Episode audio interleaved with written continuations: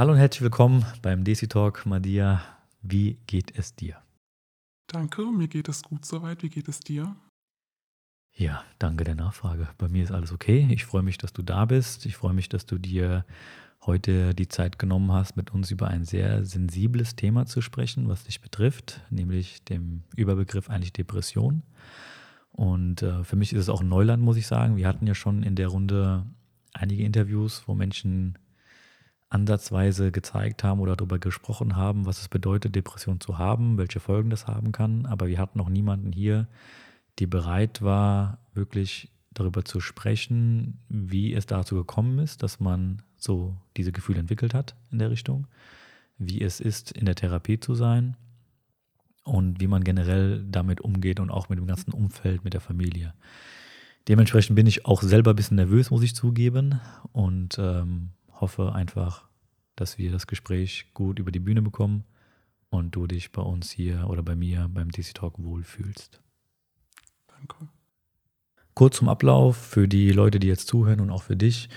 Wir wollen erstmal über deine Vergangenheit reden, später dann über die Phase, bis es zur Depression kam und das Ganze drumherum. Und im Anschluss deiner Geschichte würde ich dir gerne noch ein paar separate Fragen stellen wollen, nämlich von ein paar lieben Leuten aus dem DC Talk Forum. Ist das okay für Mhm, dich? das ist in Ordnung. Alles klar. Dann würde ich sagen, fangen wir direkt mit der ersten Frage an, nämlich mit der, wie deine Vergangenheit so als Kind war. Weil die Frage, denke ich, ist berechtigt. Viele Leute denken ja oder meinen ja, dass so eine Depression erst dann zustande kommt oder seine Geburt hat in der Kindheit, in der man misshandelt worden ist, vielleicht schlecht behandelt worden Mhm. ist, dies, das und jenes. Das ist ja bei dir nicht der Fall gewesen und deshalb die Frage, oder erzähl mal, wie war denn so deine Vergangenheit? Ich hatte eine sehr schöne Kindheit, ähm, sehr liebevolle Eltern, die immer noch sehr liebevoll sind und hatte ein, habe ein gutes Verhältnis zu meinen Geschwistern. Äh, ich erinnere mich zurück an meine Kindheit. Ähm, wir haben viel gespielt mit Freunden und Familien draußen, also es ging mir sehr, sehr gut. Dann kam die Schule, die lief auch ziemlich gut und dann kam das Studium und ja, dann ging es auch eigentlich los. Was ist während des Studiums passiert? Die Anfangszeit im Studium lief relativ gut. Ähm, ich hatte eine sehr ge- angenehme Studienzeit zu Beginn. Ich habe dann im Laufe meines Studiums einen Mann kennengelernt, der mir viele Versprechungen gemacht hat und ich auch allen geglaubt habe, ohne eine Sekunde zu zögern. Wir haben auch eine lange Beziehung geführt. Die Beziehung an sich hat komplett auf Lügen basiert. Das wusste ich auch schon zu Beginn. Habe sie aber trotzdem mitgemacht, mitbegleitet, weil ich mit, um jeden Preis einfach mit ihm zusammen sein wollte.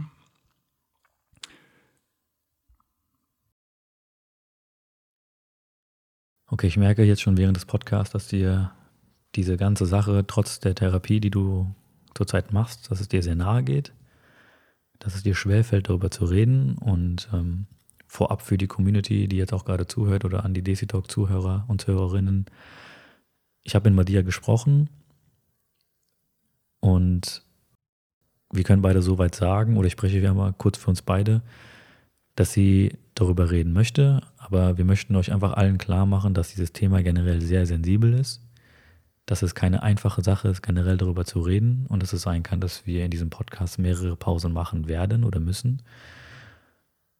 Aber Fakt ist auch, dass Madia auf jeden Fall den Willen hat, über diese Themen zu reden, die sie beschäftigen, weil es schlussendlich darum geht, euch allen etwas mitzugeben, was ich jetzt schon eigentlich als Fazit vorziehe.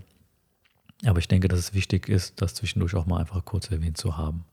Das heißt, Madia, auch für dich, ähm, wenn du deine Pausen brauchst, dann nimm sie dir bitte und fühle dich da nicht unter Druck gesetzt, dass du irgendwie irgendetwas machen musst, was du nicht möchtest. Mhm. Ja, ich habe mit ihm eine lange Beziehung geführt. Es war von Anfang an auf Lügen basiert. Ich habe es trotzdem begleitet bis zum Ende. Wir haben nach zwei Jahren, wir haben eigentlich schon in den ersten paar Wochen entschieden, dass wir heiraten werden. Dieser Vorschlag kam auch von ihm, der kam gar nicht von mir, aber er hat mir direkt zu Beginn, als wir uns kennengelernt haben, gesagt, dass wir heiraten sollen und den islamischen Weg bevorzugen sollen. Für mich war das natürlich ein Traum, der eigentlich in Erfüllung gehen sollte. Wir haben zwei Jahre lang unsere Beziehung geführt und er hat mich während der Beziehung in den ersten drei Monaten schon betrogen. Das hat er mir dann auch gesagt und ich habe es ihm innerhalb von einer Stunde verziehen. Also du warst eigentlich blind vor Liebe. Das war, wie das so klingt, sehr stürmisch. Schon nach einigen Wochen zu sagen, ja, wir wollen den Bund der Ehe eingehen. Also du warst halt kurz gesagt einfach verknallt. Ja. Und das hat sich einfach im Laufe der Zeit so weitergezogen. Es hat vieles dafür gesprochen, dass er mich immer und immer betrogen hat mit anderen Frauen. Ich habe es auf seinem Handy gesehen, ich habe ihn damit konfrontiert, er hat mich des Öfteren als irre dargestellt, ich hätte falsch geschaut, ähm, da war nichts und als ich wieder in das Handy reingeschaut habe, waren die Nachrichten weg. Irgendwann habe ich mich selbst auch als irre betitelt und wirklich seinen Worten geglaubt und gedacht, ich habe sie wirklich nicht mehr alle, obwohl ich alles gesehen hatte. Hast du in der Zeit mit jemand anderem drüber gesprochen, mit deiner Freundin oder anderen Bekannten? Ich habe zu Beginn mit einer Freundin darüber gesprochen, die mir eigentlich direkt angeraten hat, dass ich den Kontakt abbrechen soll und dass ich ihn meiden soll. Das war aber alles andere, als was ich hören wollte. Ähm, und von dem Zeitpunkt aus war mir eigentlich klar, dass ich niemandem mehr was erzähle, weil ich es nicht hören konnte, wenn mir Freunde den Tipp geben wollten, dass ich mich von ihm trennen soll. Das war so ein Moment, wo ich wusste, ich behalte alles für mich, alles, was er mir antun wird, würde ich nicht weitertragen an meine Freunde, weil sie mir sowieso ihn ausreden würden. Wie kam es dann dazu, dass ihr euch dann schlussendlich doch getrennt habt? Er hat einmal die Beziehung nach circa einem Jahr beendet mit den Worten, dass er nicht bereit ist, dass es nicht an mir liegen würde, aber er sich einfach nicht bereit fühlt. Ich hatte damals keine andere Wahl, außer zu sagen, dass es okay ist, dass ich damit leben muss.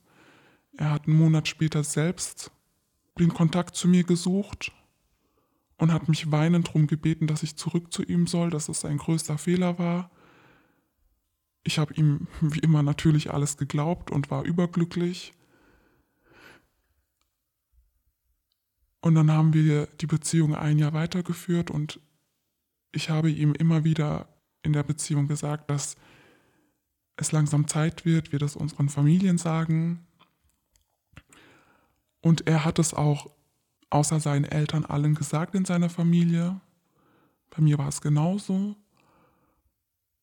An dieser Stelle würde ich gerne einen kurzen Cut machen bei dir. Ich merke, also du bist mir ja gegenüber, auch für die Leute, die jetzt hier gerade zuhören. Du sitzt mir gerade gegenüber. Ich merke, dass es dir sehr schwer fällt, über dieses Thema nochmal zu reden und ich möchte auch nicht irgendwelche offenen Wunden ja, aufreißen. Dafür müssten sie ja geschlossen sein eigentlich, aber ich merke, sie sind halt noch offen. Und weiter drum rumwühlen möchte ich eigentlich nicht. Das ist auch nicht Sinn der Sache des Podcasts. Deshalb würde ich vorschlagen, wir belasten es dabei, dass die Beziehung beendet wurde. Irgendwann. Es hat einfach nicht geklappt, so wie du es mir das auch äh, schon vor dem Podcast erzählt hast. Und bleiben auch bei dem Status Trennung.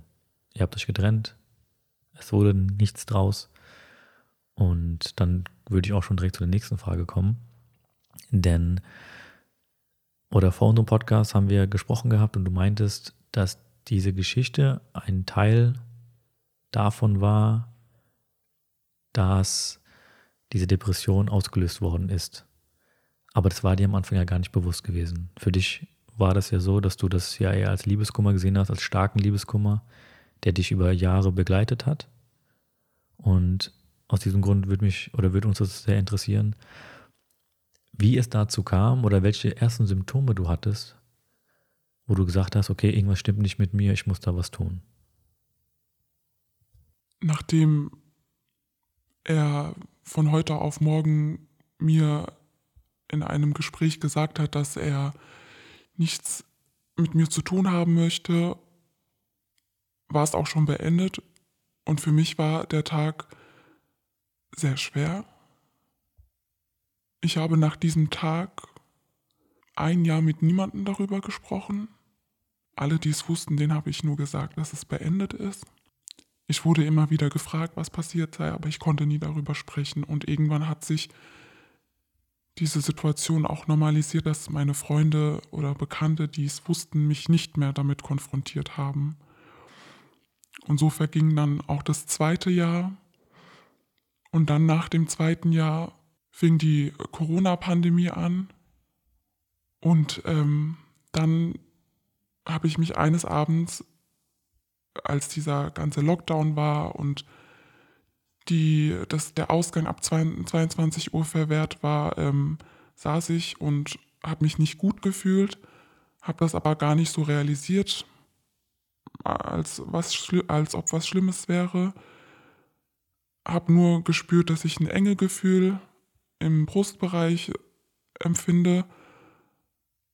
Bin dann zur Notaufnahme, weil es mich schon sehr bedrückt hat in dem Moment und ich nicht äh, zuordnen konnte, was das gerade ist. Der Arzt ähm, hat mich auch relativ schnell nach Hause geschickt aufgrund der Corona-Zeit und mir gesagt, dass ich Kontakt zum Hausarzt aufnehmen soll. Und dann ging auch eigentlich die Suche nach, nach einem Ergebnis, nach einem Befund los. Das heißt, du hattest eigentlich erstmal körperliche Beschwerden und du wusstest nicht, woher die rühren. Und du kannst ja mal gerne darüber erzählen, wie deine ganze Reise oder diese ganze Odyssee war für dich. Weil auch da hast du mir offline erzählt, dass ja der Weg bis zur ersten Therapiestunde ein sehr, sehr langer war, mit sehr vielen Arztbesuchen verbunden war. Und ähm, ja. Genau, also die ersten körperlichen Beschwerden waren ja das enge, dieses enge Gefühl im Brustbereich und verspannt sein was ich auf eine falsche Körperhaltung zurückgeführt habe, bin dann aber trotzdem zum Arzt, weil das angehalten hat länger als eine Woche. Dann fing der Arzt mich an, zum Orthopäden zu schicken und dann ging das Schritt für Schritt weiter. Also er hat mich dann zur, zur Physiotherapeutin geschickt. Er hat mir empfohlen, alle Arten von Untersuchungen zu machen das heißt äh, Magen-Darm-Spiegelung, äh, Blutwerte, alles drum und dran. Das ging auch fast ein Jahr lang so. In dieser ganzen Zeit bin ich davon ausgegangen, dass ich was Körperliches habe. Ich bin gar nicht auf die Idee gekommen oder ich, ich äh, konnte das gar nicht realisieren, dass es die Psyche sein könnte. Es war für mich klar, ich bin gesund, ich bin fit, ich fühle mich gut. Warum sollte ich etwas Psychisches haben? Ähm, nachdem diese ganze Odyssee mit den Ärzten vorbei war, hat mir mein Hausarzt vorgeschlagen, den Weg der, der anderen Richtung zu gehen, weil die Schulmedizin an sich komplett abgeklärt war nach einem Jahr Tests und Untersuchungen. Hier muss man ja auch erwähnen, dass du glücklicherweise einen sehr, sehr kompetenten Arzt begegnet bist. Du hast ja verschiedene Ärzte kennengelernt, die dich natürlich gut untersucht haben zwar, aber dich einfach abgefertigt haben, wie ich verstanden habe. Und du dann an einem Tag wirklich bei einem Arzt gelandet bist, der sich Zeit genommen hat für dich, der sich die Mühe gemacht hat, dich wirklich in Ruhe zu untersuchen und dass er dir dann geraten hat, die andere Richtung einzuschlagen, weil die gesundheitlichen Tests im Endeffekt abgeschlossen waren alle. Genau es war ja auch so in, äh, zu Beginn, dass es erstmal nur dieses enge Gefühl war. Nach und nach kamen aber immer mehr körperliche Symptome hinzu. Ich konnte das auch irgendwann gar nicht mehr zuordnen. Es waren Magenkrämpfe, es war ein Stechen in der Brust. Dann gab es Tage, wo ich dachte, es tropft was von meinem Kopf. Also es war gefühlt jeden Tag ein anderes körperliches Symptom da Und mein Hausarzt war Gott sei Dank so kompetent, dass er bei jeder Beschwerde wollte, dass es abgeklärt wird. Und er ist mit mir auch jeden Weg gegangen und dafür bin ich ihm auch sehr dankbar. Es gibt ja hier dieses Phänomen, ja, Phänomen ist falsch. Ich meine, ich glaube, viele kennen das oder viele haben vielleicht auch Freunde bekannt in dem Umkreis, die zu den Ärzten gehen, sich da was einbilden, etwas zu haben oder auch den Fehler machen, ja gerne Dr. Google zu fragen und dann sich die Symptome auch dann teilweise einbilden. Hattest du das Gefühl, dass einige Ärzte dich auch so in der Richtung abgestempelt haben, dass du hier was nur vorspielst, dass du etwas gegoogelt hast und der Meinung bist, ja, so ist es jetzt und ihr liegt alle falsch? Ja, also ich habe zu Beginn erstmal selbst gegoogelt, um zu schauen, was es ist und dann kam alles Mögliche bei raus, also von, vom normalen Infekt bis hin zu, zu Krebs oder ein Tumor oder sonst was. Ähm, bei den Ärztengängen ist mir mehrmals aufgefallen, dass die Ärzte mich nicht wirklich ernst genommen haben. Vor allem auch direkt der typische Satz, das ist bestimmt der Stress, sie sind bestimmt gestresst. Und das war eigentlich immer so ein Satz, den ich nie hören wollte, weil Stress ja an sich auch irgendwo normal ist, aber direkt einen ohne zu untersuchen und ihm zu sagen, dass es Stress ist, fand ich halt sehr schwierig, das so anzunehmen. Und zwischenzeitlich kam ich mir auch relativ blöd vor, von einem Arzt zum anderen zu springen. Aber für mich war das oberste Ziel, dass ich einfach wissen will, was das ist, was mit mir los ist, was mit mir nicht stimmt. Ich glaube, jeder, der mal verletzt war oder irgendein Symptom hatte und nicht wusste, was es ist, kann das nachvollziehen. Wir haben ja auch kurz darüber geredet gehabt, dass ich ja das Problem mit meiner Hüfte hatte zum Beispiel. Ich wurde ja auch operiert mhm. und da wussten zwei Jahre lang die Ärzte auch nicht, was ich da für ein Problem habe. Und es ist eins der unangenehmsten Gefühle überhaupt gewesen, zu wissen, etwas zu haben, was Leute aber nicht wissen, was es ist, also keine Diagnose haben oder Diagnose stellen können. Und man sitzt dann da und hat die Beschwerden und man weiß nicht, was es ist. So eins der unangenehmsten Gefühle, die man haben kann. Natürlich bei dir nochmal eine Stufe höher oder ein paar Stufen sogar höher. Aber ja, kann ich definitiv nachvollziehen. Okay, dann kommen wir zu dem Punkt, dass wirklich alles ausgeschöpft war. Du wurdest komplett untersucht von den Blutwerten, andere Untersuchungen, MRTs, CTs etc. pp. Wie hast du dich dazu überwunden, zu sagen, dass du jetzt eine Therapeutin aufsuchst? Oder besser gefragt, wusste jemand von deinem Umkreis, dass du diese ganzen Arztbesuche hattest und jetzt an dieser Stufe angelangt bist, professionelle Hilfe zu suchen? Also mit meiner Familie habe ich anfangs darüber gesprochen und habe das denen gesagt. Für die war das sehr schwer einzuordnen. Sie dachten, natürlich ist es was Körperliches und ähm, sind mit mir auch den Weg gegangen und wussten auch, dass ich bei Arztterminen bin. Meine Freunde wussten es genauso. Der komplette Umkreis, inklusive mir, ist davon ausgegangen, dass ich irgendwas Körperliches haben muss. Keiner wäre oder ist auf die Idee gekommen zu sagen, es geht ja einfach nicht gut. Das, das war so ausgeschlossen, weil mich auch jeder so wahrnimmt, dass ich sehr stabil bin von der Psyche her.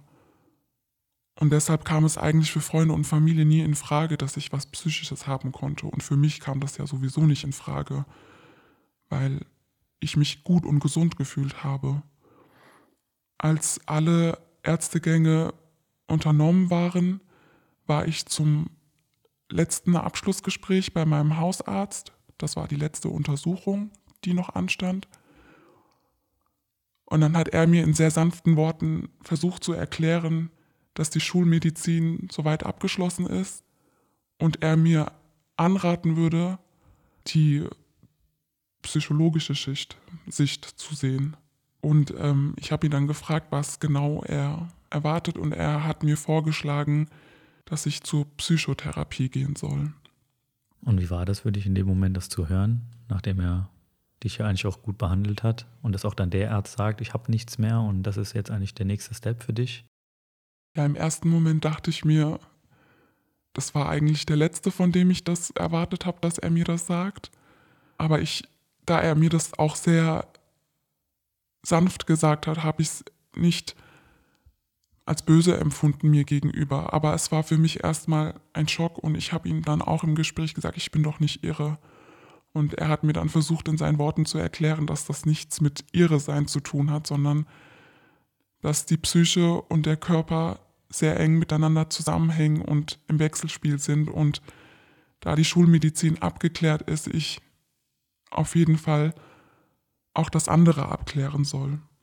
Wie können wir uns das vorstellen? Ähm, hast du da eine Überweisung vom Arzt bekommen oder hast du dich selber auf die Suche begeben nach einem Therapeuten? Ähm, Gab es irgendwelche, ich weiß nicht, Rufnummern, die du da anrufen konntest, um da Termine auszumachen?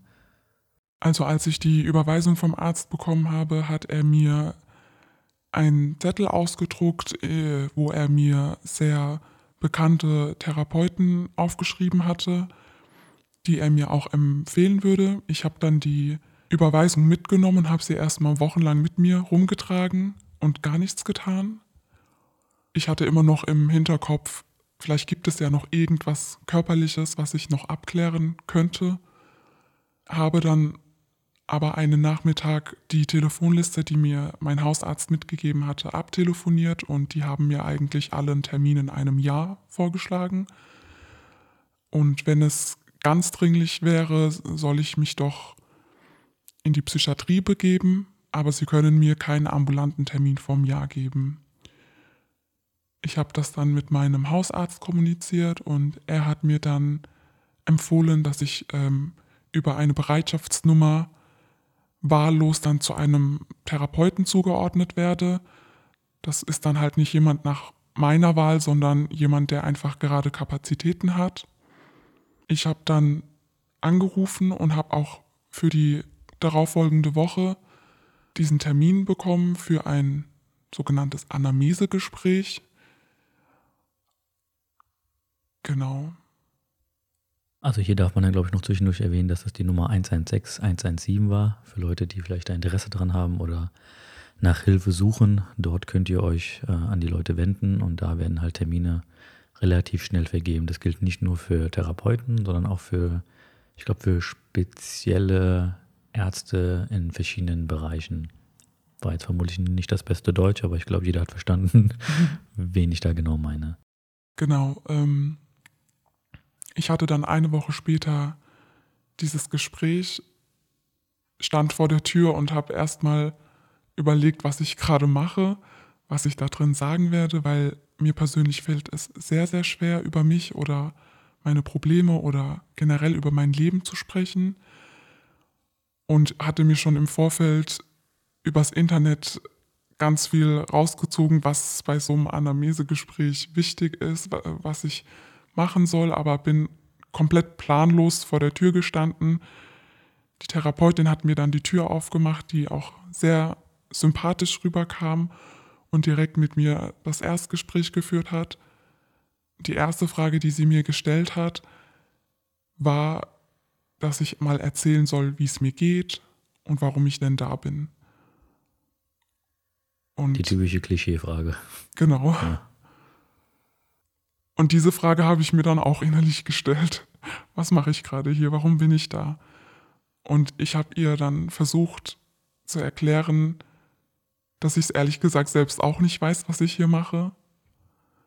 Dass ich ähm, seit einem Jahr oder seit über einem Jahr körperliche Beschwerden habe, die aber komplett abgecheckt sind und kein Befund sich daraus ergibt und mir mein Hausarzt angeraten hat, dass ich diesen Weg gehen soll.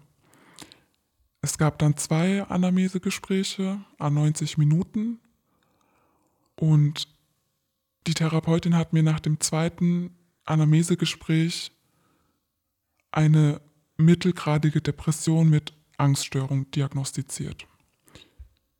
Für mich war das total verrückt, weil ich dachte, wie kann man anhand von zwei Gesprächen jemanden depressiv oder mit Angststörungen abstempeln.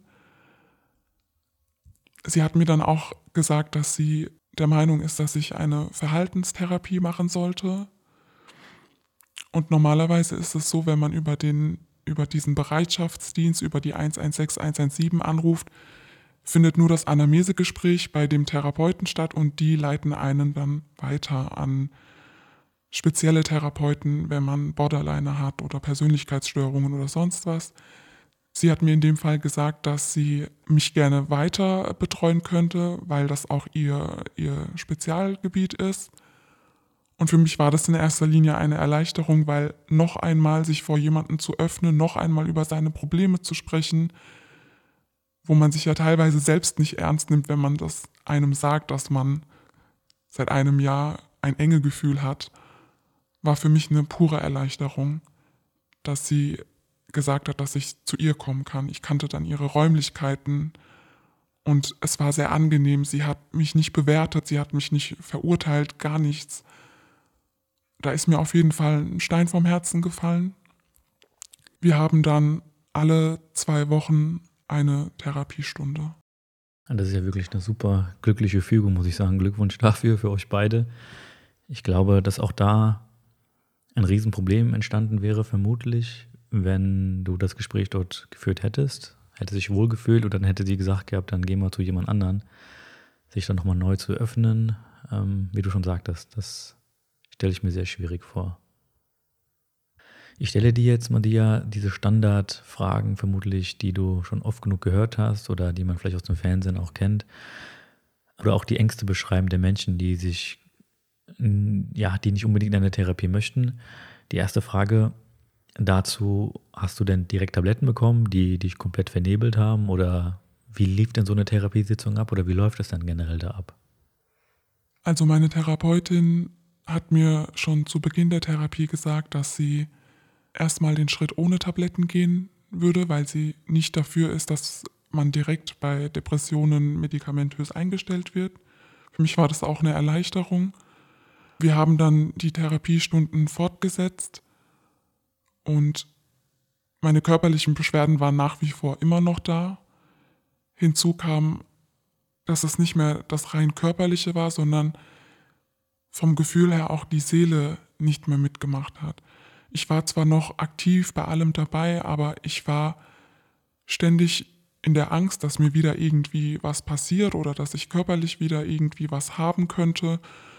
Ein enge Gefühl oder Rückenschmerzen oder es kribbelt wieder oder Taubheitsgefühle, die ich ja schon die ganze Zeit verspürt habe. Es kam während der Therapiezeit mehrmals vor, dass ich mich nicht mehr freuen konnte. Ich hatte nichts mehr, nichts mehr zum, zum Lachen. Es war, ich war zwar dabei bei allem, viel unternommen mit Freunden, aber meine Freude war nicht mehr da. Es war vielmehr immer die Sorge, mir geht's nicht gut, ich fühle mich nicht gut, ich will eigentlich nicht, ich kann auch nicht. Aber da ich ja schon von Anfang an dieses Gefühl hatte, ich, ich ziehe das durch und es wird schon nichts Seelisches sein, bin ich gar nicht darauf eingegangen. Aber als diese Gefühle ganz stark wurden, habe ich das mit meiner Therapeutin kommuniziert und sie hat mir in den Therapien, beziehungsweise sie gibt mir noch in den Therapiestunden ganz viel Input. Sie stellt mit mir Regeln auf, sie gibt mir Hausaufgaben auf. Sie hat mir dann aber nach circa einem halben Jahr oder ein Dreivierteljahr gesagt, dass sie mir empfehlen würde, dass ich zum Psychiater gehen würde. Es ist nämlich so, dass der Psychotherapeut dir nicht Medikamente verschreiben darf. Das muss der Psychiater machen. Das darf nicht der gleiche sein, sozusagen. Und sie hat mir das dann empfohlen, was für mich wieder sehr schwierig war anzunehmen, aber dieses Gefühl in mir war unertragbar.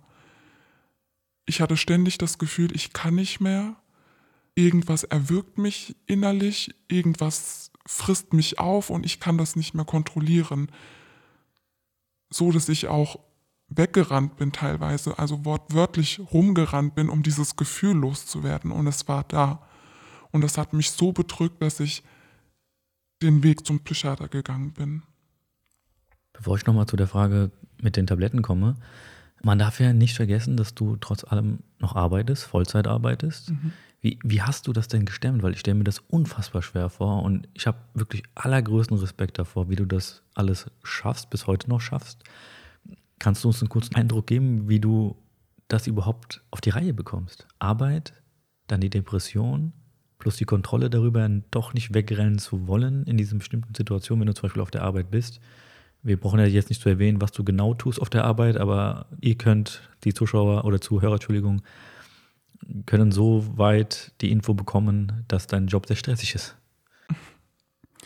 Ja, ich frage mich das sehr oft auch, wie ich das alles schaffe. Ich weiß auch manchmal gar nicht, woher ich die Kraft dazu habe. Ich glaube, das ist einfach dieser Automatismus, dass man weiß, man muss jetzt funktionieren. Ja, man muss für die Freunde funktionieren, man muss für die Familie funktionieren, man muss für die Arbeit funktionieren. Und wenn man dann die Zeit für sich hat, dann zeigt das der, dass das, der, Körper zeigt das dann einem. Aber während ich arbeite oder während ich unterwegs bin, wird dieses Gefühl ausgebremst oder aus, rausgenommen. Das kann man gar nicht so beschreiben.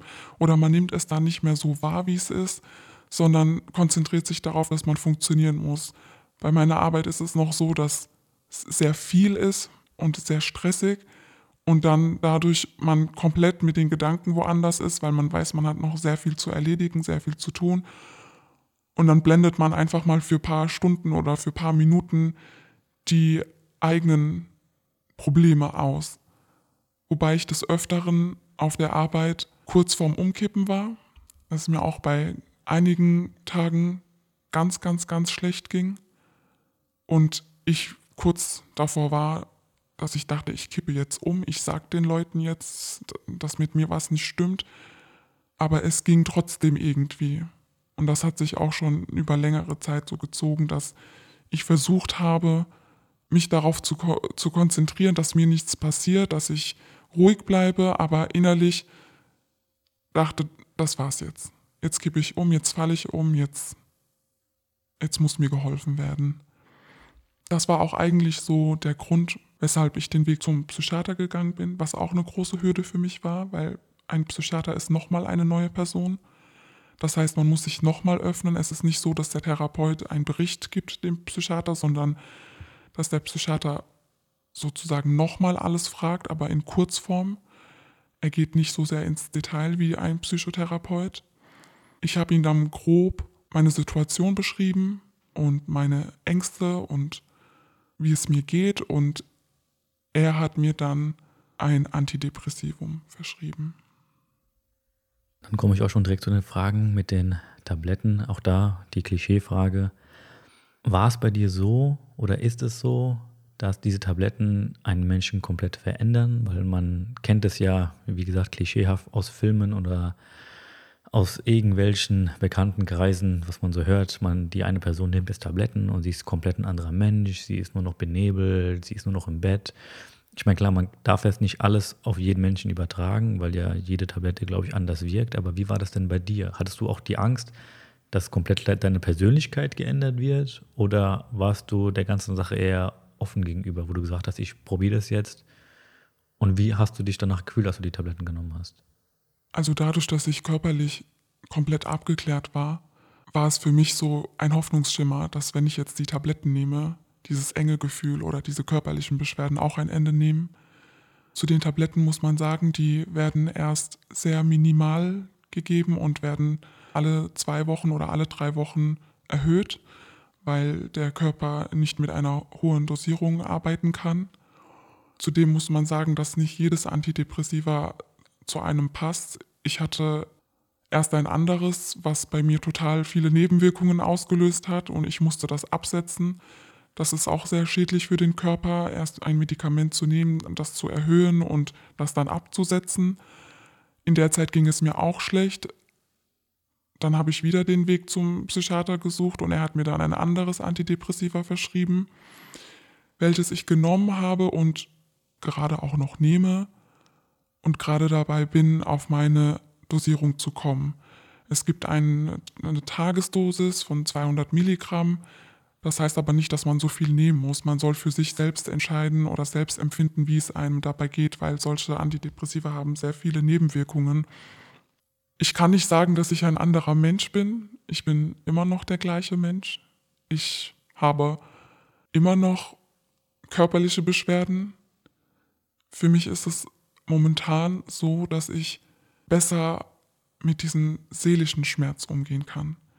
Ich habe nicht mehr dieses Gefühl, dass ich wegrennen muss vor, vor meinem Inneren, dass ich mich befreien muss. Madia, wir sprechen ja jetzt schon seit einigen Minuten und ich würde dir gerne jetzt noch einige Fragen stellen, die von unserer Forumgruppe gestellt wurde. Auch da als kurzer Hintergrund für diejenigen, die das noch nicht wissen. Es gibt ja das Desitalk Forum und in dem Forum habe ich ja ein Video erstellt und äh, die Leute gefragt und gebeten, einfach Fragen zu stellen, die direkt in deine Richtung gehen. Es haben sich ein paar Leute gemeldet und dementsprechend würde ich jetzt einfach die Fragen mal abarbeiten wollen. Bist du bereit? Mhm, ja. Alles klar. Dann hat zum Beispiel die liebe Maja gefragt. Liebe Grüße an die Maja, wunderschöner Name. Da muss ich an meine wunderschöne Nichte denken. Ähm, welche Art von Therapie hattest du? Also ich befinde mich immer noch in Therapie. Es ist eine Verhaltenstherapie. Bei der Verhaltenstherapie geht es darum, in erster Linie zu schauen, den Schritt haben wir schon hinter uns, zu schauen, woher kommt das? Daher ging es in den ersten Gesprächen sehr oft um Geschehnisse aus meiner Vergangenheit oder aus der aktuellen Situation. Und die Therapeutin hat sich nebenbei auch ihre Notizen gemacht und mich dann immer wieder auf gewisse Punkte hingewiesen. Zum Beispiel hat sie mir gesagt, dass ich meine Grenzen nicht kenne, meine körperlichen Grenzen und hat mir dann auch gleichzeitig Hausaufgaben sozusagen mitgegeben, indem sie mir gesagt hat, wenn der Körper mir ein Signal gibt, dass er nicht kann im Sinne von Rückenschmerzen oder Bauchschmerzen oder Krämpfe, muss ich eine Pause einlegen. Sie wünscht auch, dass ich ihr das dann in den zwei Wochen, wo ich den nächsten Termin habe, ihr dann mitteile, wie das gelaufen ist. Es fällt mir grundsätzlich noch schwer, diese Regeln einzuhalten oder für mich da irgendwie eine Struktur zu finden, aber ich versuche es, soweit es geht. Sie ähm, weist mich sehr oft auf Sachen hin, wo ich nicht drauf kommen würde, dass viele Angelegenheiten in meinem Leben eigentlich mit anderen Personen oder anderen Dingen zu tun haben und in erster Linie gar nicht mich betreffen. Da gibt sie mir auch Hausaufgaben mit oder gibt mir die Aufgabe mit, zu versuchen, das zu notieren, was in erster Linie mich betrifft und was alle anderen betrifft und dass ich das verinnerlichen soll. Es ist natürlich schwer, das so in sich einzuprägen. Sie gibt mir da Tipps, dass ich laut in den Spiegel schauen soll, laut mit mir reden soll. Diese Übung soll ich mehrmals wiederholen, indem ich mir sage, dass das okay ist, wie es jetzt ist. Sie sagt mir auch immer wieder, dass die Situation generell okay ist, wie sie ist, dass ich mich dafür nicht schämen brauche, weil es mir ja sehr schwer fällt, über Dinge zu sprechen. Und ja. Die nächste Frage kommt von dem oder die Userin M-A, auch da liebe Grüße. Sie fragt oder er fragt, wie läuft deine Behandlung grundsätzlich? Bist du zufrieden damit, wie es gerade läuft? Würdest du doch lieber abbrechen oder sagen, hm, passt ja irgendwie, ich bin einfach da? Wie siehst du das? Ich habe die Behandlung alle zwei Wochen und wenn es nach mir gingen würde, würde ich jede Woche hingehen, weil ich für mich merke, dass nach dieser Stunde Gespräch fühle ich mich erleichtert. Das hält zwar nicht die ganze Zeit dann an, aber zumindest für die Zeit, wo ich rausgehe aus ihrer Praxis, fühle ich mich erleichtert, weil ich ihr sage, Dinge sage, die mir auf dem Herzen liegen, die ich mit anderen nicht teilen kann, weil sie es nicht nachvollziehen können.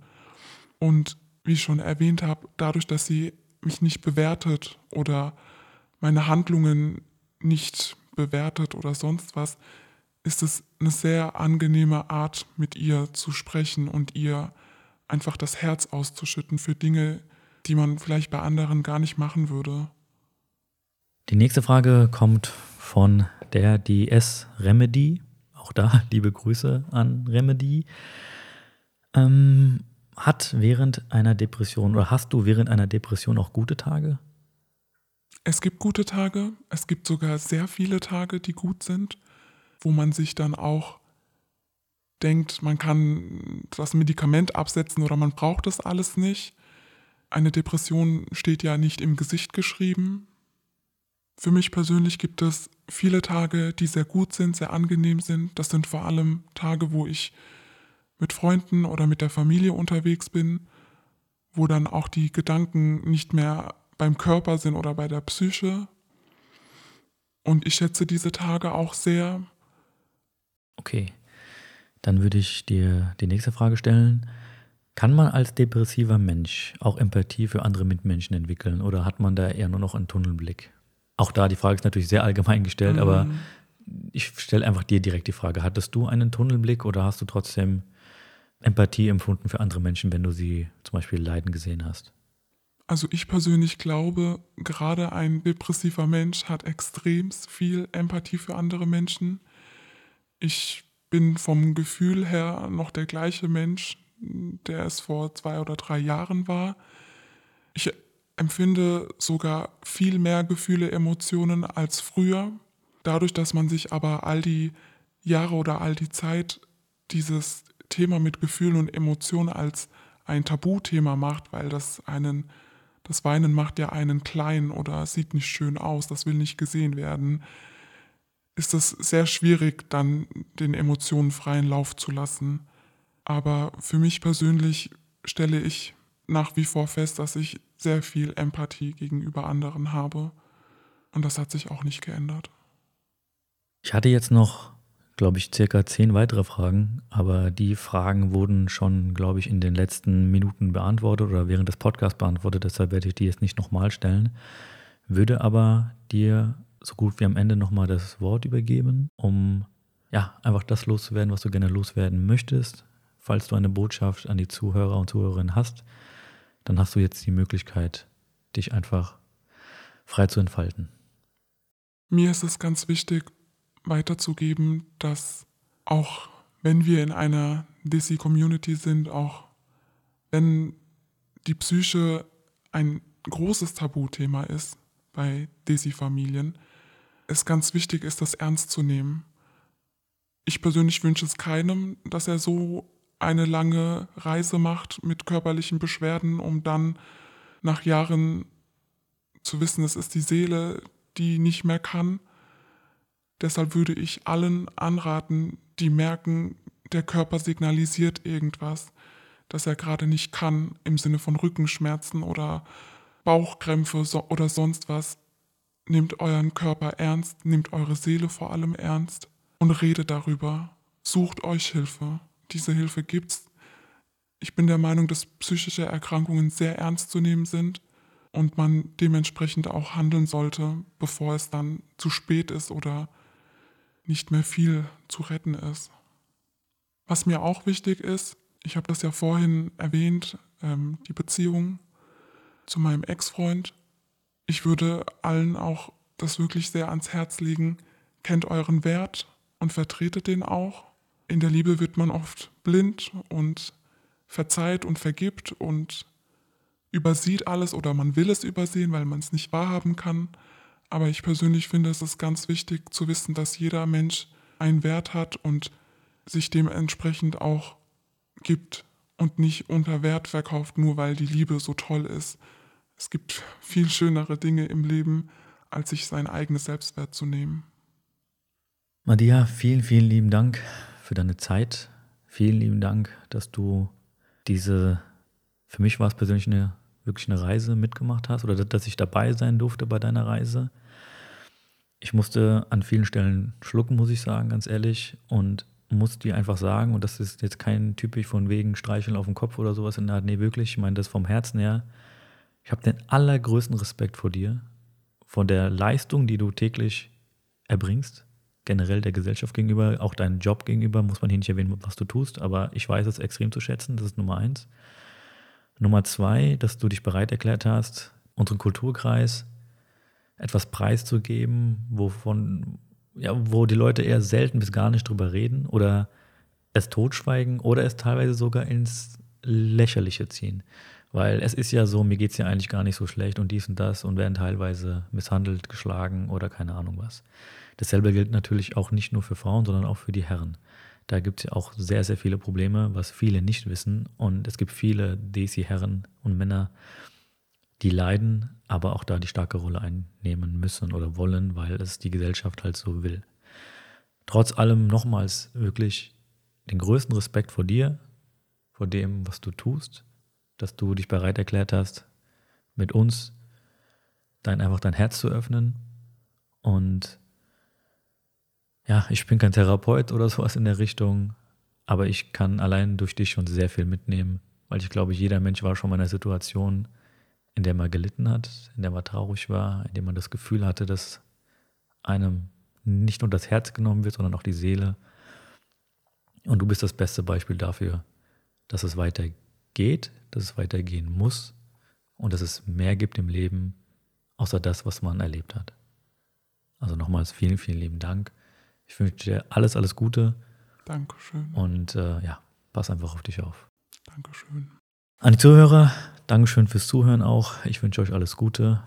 Diskutiert gerne mit im Forum, wenn ihr Zeit, Lust und Laune habt. Ich würde mich freuen und sage nur noch Rodafis und bye bye.